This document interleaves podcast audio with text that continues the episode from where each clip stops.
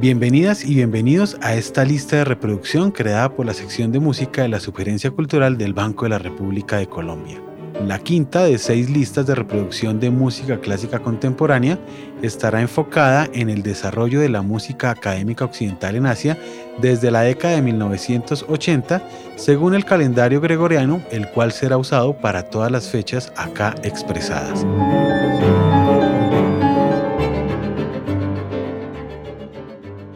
Al concentrarnos en esta región, resulta importante subrayar que es precisamente en Asia donde más se han desarrollado otras tradiciones de músicas académicas diferentes a las occidentales, desde las tradiciones islámicas de Arabia, Persia y el Imperio Otomano hasta las músicas cortesanas de Java, China y Corea, pasando por las prácticas indostaníes y carnáticas en el subcontinente indio, Asia es entonces el continente que más contrapartes ha ofrecido a la noción de música clásica que produjo Europa. En algunos casos la brecha respecto a Occidente ha resultado insuperable, pero en la mayoría los colonialismos ejercidos por poderes occidentales, particularmente en los siglos XIX y XX, han dejado su marca cultural y por ello musical, las diferentes naciones y estados asiáticos han reaccionado a esta influencia de maneras diversas y si bien hay una cantidad enorme de compositores nacidos en países asiáticos que han desarrollado importantes carreras en Europa y los Estados Unidos, lo que nos interesa es indagar acerca de los desarrollos en los países mismos de la región. Comenzaremos aclarando que nos concentraremos en Asia del Sur, región en la cual el desarrollo de la tradición de música académica occidental ha encontrado diversos retos. Hay países como Maldivas cuyo comparativo aislamiento lo ha impedido, mientras que en otros casos como el de Afganistán lo ha hecho la aplicación estricta de la Sharia o ley coránica. Finalmente, hay casos como el de India, en los cuales la fuerza con la cual se han aferrado a sus propias tradiciones de música académica se suma a las dificultades antes nombradas y por lo visto no ha permitido mayores diálogos con esta música occidental. Sorprende entonces que en Irán, tan característicamente enemistada con Occidente, sí ha existido un desarrollo de esta tradición musical. Acaba la pena recordar que entre 1925 y 1979, durante la dinastía Pahlavi, se acepta la presencia y desarrollo de elementos culturales de Occidente en Irán. Sin embargo, la Revolución Islámica de 1979 generó una provisión de estos repertorios que gradualmente se ha ido suavizando. Si bien la mayoría de músicos de esta tendencia se vieron obligados a emigrar, otros insistieron en quedarse, enfrentándose a serias dificultades para vivir su arte. El más notable de los que se quedaron fue Alireza Mashayeki, quien a pesar de las restricciones que el régimen islámico impuso a las prácticas musicales, creó en 1982 Mitra, opus 90, una obra electroacústica que ha inspirado a las generaciones más recientes a quedarse en su país. Un par de casos especiales e interesantes que valdría la pena comentar son aquellos de Israel y Turquía, cuyas inserciones al sistema occidental han sido fruto de tomas de decisión propias y estrategias diferentes. En el caso turco, la explicación se halla en las drásticas reformas económicas, políticas, sociales y culturales llevadas a cabo por el legendario Kemal Atatürk, quien creó la República de Turquía sobre las cenizas del Imperio Otomano tras su colapso al final de la Primera Guerra Mundial. Dentro de las políticas occidentalizantes de Ataturk, el establecimiento de conservatorios en Estambul y Ankara creó el ambiente propicio para la consolidación de una brillante generación recordada como los cinco turcos ya desde la década de 1920. Esto significa que a partir de ese momento la práctica de música académica occidental en Turquía fue bien vista y apoyada oficialmente. Por ello, la lista de compositores que comienza con personajes como Amen Adnan Saygun ha crecido ininterrumpidamente hasta nuestros días. Como ejemplo de una segunda generación ya libre de la necesidad de crear un nacionalismo no otomano, podemos escuchar a Genghis Tanch con su concierto para violonchelo en un movimiento de 1994. A su vez, la relación de Israel con Occidente resulta única, ya que se basa en los aliyot u olas migratorias de judíos europeos hacia las costas surorientales del mar Mediterráneo, que se dieron a partir del movimiento sionista a finales del siglo XIX. Esta tendencia migratoria se intensificó en el siglo XX, particularmente tras el Holocausto y la conformación del Estado de Israel en 1948. Esto significa que la mayoría de músicos del país a inicios de la segunda mitad del siglo eran, en realidad, europeos que habían migrado y estaban en proceso de construir una identidad nacional fundamentalmente a partir de su religión. Desde la segunda generación nos encontramos con la noción de Sabra o judíos ya nacidos en Israel, quienes tendrán inquietudes diferentes. Ejemplo de una tercera generación, Sabras educados por Sabras, es la compositora Betty Olivero, quien deja vislumbrar referencias sefardíes en una obra como En la mar hay una torre, para tres voces femeninas, viola, violonchelo, arpa y percusión.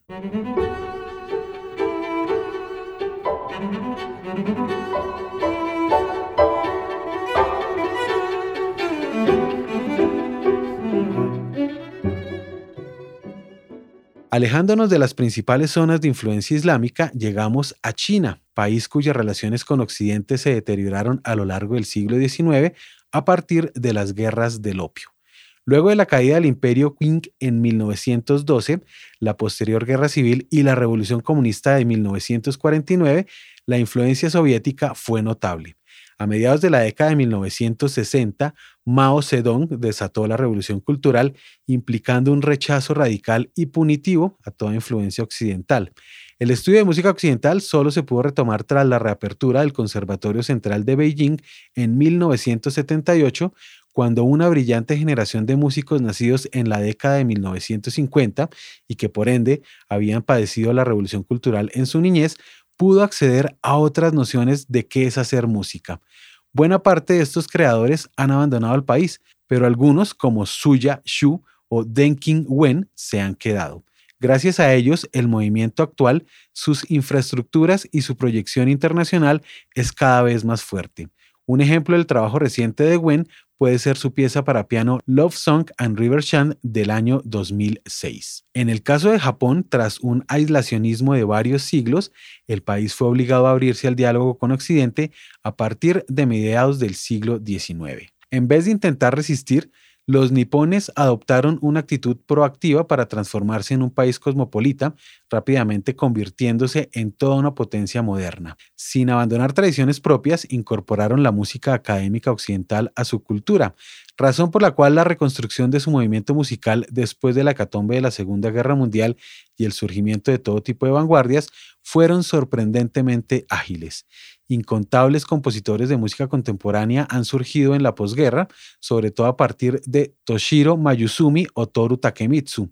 Una segunda generación de compositores japoneses, muchos de ellos felices de quedarse y hacer sus carreras en casa, puede ser ejemplificada con el trabajo del influyente Yo Kondo y su obra Bonjin para voz femenina, flauta contralto y contrabajo. Nuestro repaso llega a Corea, donde a partir de la ocupación japonesa a principios del siglo XX, aquella idea de música clásica se estableció en una región que nunca padeció una invasión occidental, sino hasta el final de la Segunda Guerra Mundial, cuando el territorio se dividió en dos. En la República de Corea, la parte sur de la península, de tendencia capitalista, esta tradición musical ha florecido de manera deslumbrante, tanto en términos de interpretación como también de composición. Hoy en día, una de las características más llamativas del movimiento coreano es el rol preponderante de la mujer. Ejemplo de ello es Shan Hae Lee, cuya obra Oratio Dominica para soprano, trombón y campanas tubulares demuestra otra característica sorprendente de aquella sociedad, su inclinación espiritual hacia la religión cristiano-católica. Cerraremos este somero recuento con una mención del sureste asiático, donde nos encontramos con otra interesante variedad de situaciones, comenzando con Filipinas, el otro gran país católico de la región. El rezago de la invasión estadounidense a finales del siglo XIX dejó profundas marcas en el archipiélago como la fundación del Conservatorio de Música de la Universidad de las Filipinas, creado en 1916. Allí se formaron numerosos músicos importantes, como el recordado Nicanor Abelardo, cuyo trabajo combinó actitudes cosmopolitas con implicaciones nacionalistas. Tras la Segunda Guerra Mundial sucedió otro cambio trascendental en la historia del país, reemplazando la hegemonía estadounidense por una influencia japonesa. Así, la segunda mitad del siglo significó el proceso de consolidación independentista de las Filipinas, incluyendo la búsqueda de un lenguaje musical nacional acorde con el papel que querían cumplir en el mundo moderno. De estas necesidades surge la titánica figura de José Maceda, cuyas propuestas de música vanguardista se encuentran entre las más emocionantes del mundo entero. Uno de los más significativos seguidores de Maceda, tanto en la composición como en la musicología, es Ramón Pagallón Santos, cuya Tink Oda Dik Pak Kakaiza para trombón y percusión exhibe rasgos de la audacia de la música contemporánea filipina. Al igual que el caso filipino, la enorme diversidad cultural de Indonesia hacía imposible la consolidación de una identidad particular y la búsqueda de un arte nacional se cargó de ideales políticos musicales. Eventualmente, el gobierno estableció escuelas de dos enfoques de música unificante a partir de la década de 1950.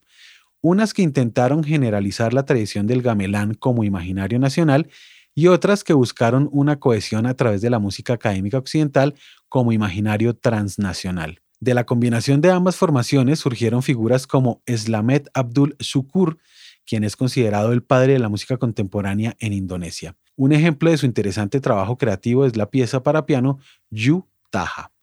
Una última perspectiva es ofrecida por el caso de Tailandia, reino de absoluta mayoría budista que notablemente nunca fue colonizado. A lo largo de la historia, durante la cual se conoció como Siam, sus monarcas supieron establecer acuerdos con las potencias extranjeras, los cuales, así fuesen desiguales, permitieron mantener la independencia del reino.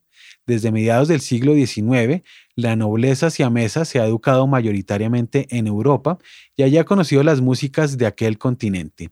Sin embargo, fue apenas en la década de 1980 que surgieron la Orquesta Sinfónica de Bangkok y programas de estudio universitario en música occidental. Desde entonces, su aceptación ha crecido de manera lenta pero constante, siempre bajo el apoyo de la familia real. Muestra de los avances más recientes pueden ser los llamativos trabajos de la compositora Anotai Nitibon, tales como la obra Pauses 1, 2, 3 y 4 para violín, violonchelo y piano, compuesta en 2016.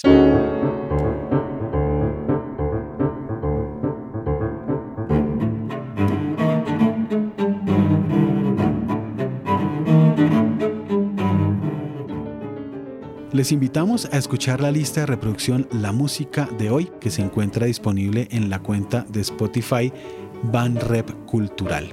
Este episodio estuvo a cargo de Jefferson Rosas en la edición y montaje, María Alejandra Granados en la producción, Rodolfo Acosta en la selección musical y comentarios y Luis Daniel Vega en la presentación. Toda la actividad cultural del Banco de la República se encuentra en la página web www.banrepcultural.org, en Instagram, Twitter y YouTube como Banrep Cultural. La música que abre y cierra este episodio es parte de Conversaciones, variaciones para violín, violonchelo y piano, opus 32 del compositor Juan Antonio Cuellar, interpretada por el Lincoln Trio. Les esperamos en nuestro próximo episodio. thank you